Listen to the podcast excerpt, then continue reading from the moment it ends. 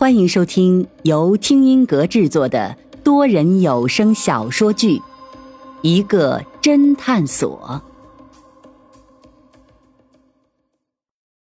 四章，一张老照片。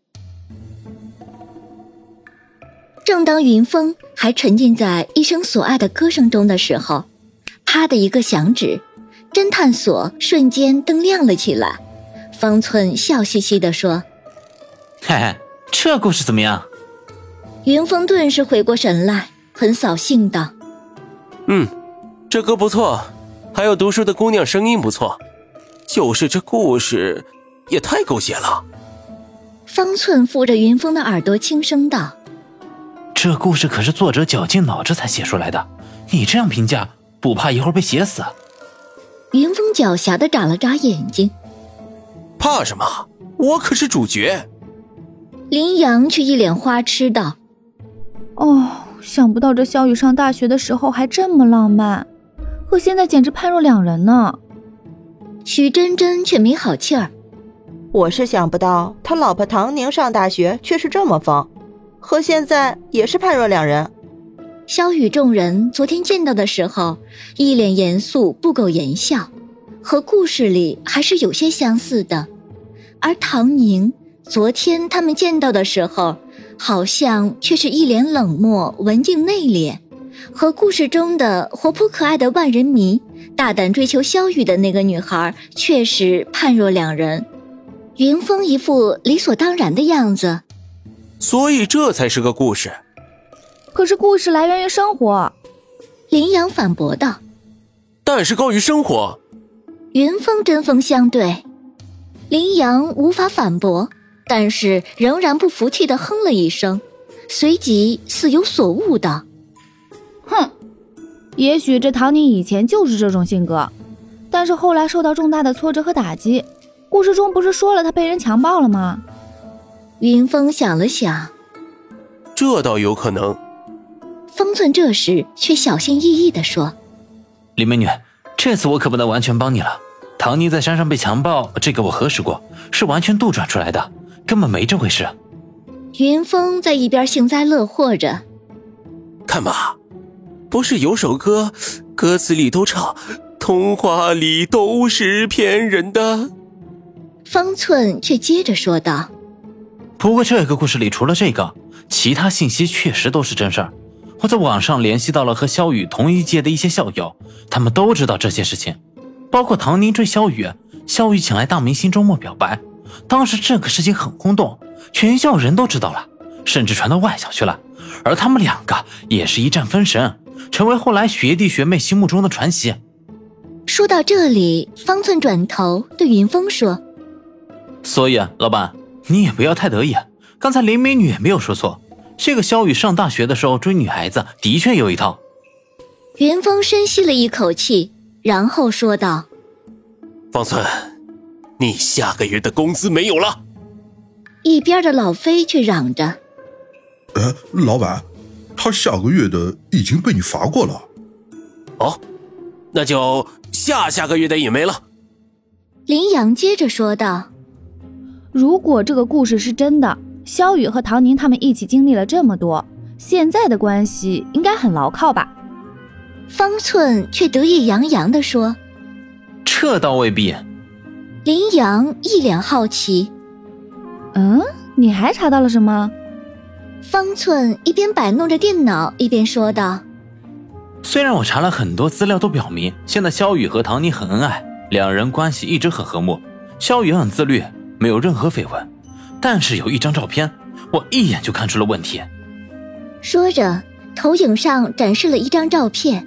方寸笑道：“嗨，李美女。”这可是送给你的礼物啊！我费了好大劲才找到的，这就是你男神年轻时的照片。只见投影上展示的一张照片是张合照，林阳在上面一眼就发现了萧雨，看来应该是萧雨的大学毕业照。照片中萧雨长相还略显青涩，但是却英气逼人，仍旧是一副不苟言笑的样子。林阳欣赏了半天，赞叹道。从这张相片里，我只看到肖雨年轻时的确很帅，其他的看不出来呀。方寸这个时候更得意了，一脸自信道：“哈哈，连林美女你都没有看出来，那就说明真的有问题。哼，这次让你们知道，我福尔摩斯方可不是光会动动鼠标和键盘的程序员。”老飞不耐烦道：“哼，瞧把你嘚瑟的，快点说吧。”云峰却抢先说道。我猜方寸想说的是照片上还有唐宁，而且离小雨很远，看起来两个人的关系不像是情侣，至少不像传言上那么亲密。说着，手指指向照片右下角的一个女孩子。其他人顺着云峰的手指看过去，果然右下角有个女孩子扎着马尾，虽然稍显稚嫩的俏脸，神情肃穆，但仔细分辨，确实是昨日见到的唐宁。方寸哭丧着脸道：“哎呀，老板，你把我的台词都说了。”老飞在旁边起哄：“哼，你活该！谁让你刚才磨磨唧唧的吊大家胃口？”林阳又仔细看了看照片，嗯，这样一看还真有问题。就算是为了避嫌，也不应该离那么远，除非二人拍照的当天闹了别扭，或者真像你们猜测的那样。他们毕业的时候，其实关系并不是很亲密。不过，就算他们当时不亲密，也不代表现在就有问题。云峰仍然盯着投影上的照片，陷入沉思当中。半晌，他才抬起头来，对老飞说：“老飞，你不是说你和贞子有重大发现吗？”老飞一听，顿时来了精神，马上开口道：“呃，没错。”我们按照方寸提供的地址找到了唐玲的律师，表明来意之后，唐玲的律师告诉我们，一个月前唐玲确实有要改遗嘱的想法，还让他准备资料。可是后来唐玲却告诉他，他还需要几天时间好好想想。再后来，唐玲就自杀了。哦，就这些？当然不止这些了，接下来的才是我和贞子的重大发现。老飞越说越兴奋。我和贞子从律师事务所出来的时候，在对面的咖啡馆休息了一下，谁知不一会儿，我们就看到了一个人。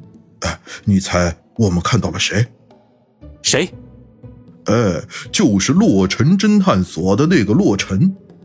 老飞得意的说道：“哦，既然洛尘也要去找律师，看来他也要查遗嘱的事情了。”云峰总结道：“我们当时的想法和老板你一样，可这洛尘刚要进律师事务所时，突然接到一个电话，然后便急匆匆的离开了。洛尘本来是去查案的，都已经到了律师事务所门口，接到电话就匆匆离开，说明一定是得到了更重要的线索。”云峰心中一动：“所以你们就跟踪他了？”老飞朝许真真扬了扬眉毛，得意的笑道：“ 怎么样，贞子？我就说吧，如果老板当时也在的话，也马上会跟上去的。”许真真微微哼了一声，看来当时对是否跟踪洛尘，两人意见是不一致的。老飞主张跟踪，许真真则不同意。不过看老飞现在的神情，显然他说服了许真真。后来呢？哼，后来我终于还是说服了贞子和我一起去跟着这个洛尘。你猜后来我们到了哪个地方？老飞又故意卖关子，这下轮到方寸不耐烦了。你刚才还说我，你看你现在也磨磨唧唧的，我们怎么知道那个洛尘会去什么地方？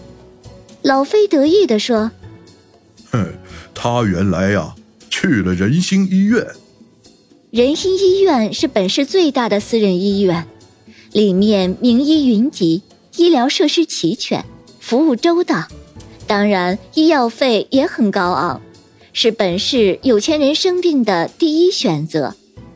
肖雨给各个侦探所的资料显示，唐林治疗癌症的医院正是仁心医院。云峰奇怪道：“他去仁心医院干什么？”难道他认为唐林的癌症是假的？